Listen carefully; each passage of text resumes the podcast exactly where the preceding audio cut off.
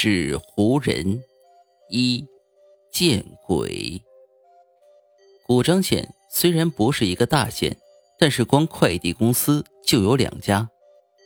神通快递公司的老板姓古，名叫古子斌，他可是土生土长的本地人。神通快递公司在本县开设最早，刚开始的时候。是古子斌和自己小舅子薛平在一起干的，可是快递公司刚有点起色，一家名叫云达的快递公司就在他们对接开业了。云达快递公司的老板黄秃子是个外地人，可是他做快递却非常有手段。神通快递公司的业务被黄秃子抢去了大半，谷子斌愁的都快要撞墙了。薛平审时度势，便向谷子斌辞职来了。他的意思很明白，不如到外面去闯一闯。古子斌想着公司半饥半饱的业务，他就咬着牙给薛平拿了两万块启动资金，薛平就到外地打天下去了。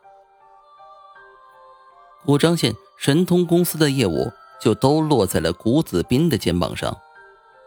这天傍晚。谷子斌坐在昏黄的电灯下，正琢磨是不是将经营惨淡的会计公司兑出去的时候，就听见虚掩的店门吱的一声打开了。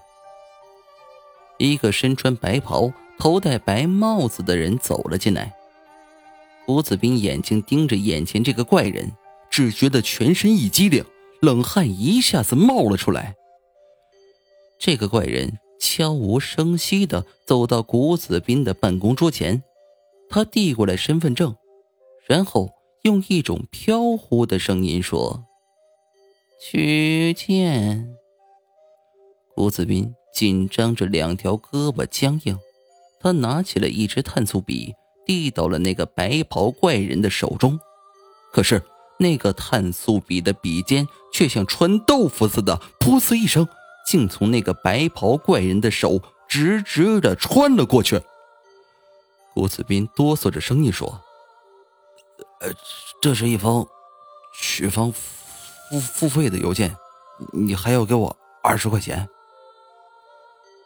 那个白袍怪人用左手拔出穿在自己右手掌心的碳素笔，然后费力的在收货单上签上名：赵小周。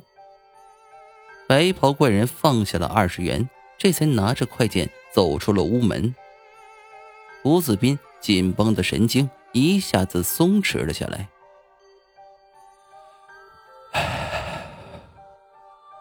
吴子斌喘了几口长气，快步走到门口。他伸头往街上一看，只见这个白袍怪人的身影已经在街角消失了。郭子斌“咣”的一声合上了店门，可是他再往办公桌上一看，一声凄厉的尖叫终于从他嘴里发了出来。桌子上那二十元钱已经变成了一张冥界通用的鬼币。胡子斌因为惊吓卧床病了两天，神通快递公司的业务都是几个业务员在帮他打理。第三天一早。胡子斌忽然一咕噜从床上坐了起来。谷子斌最大的敌人是黄秃子，几天前那个怪人用鬼币来取件，莫非是黄秃子在陷害他？谷子斌看过那个白袍怪人的身份证，他依稀记得对方是城郊村的村民。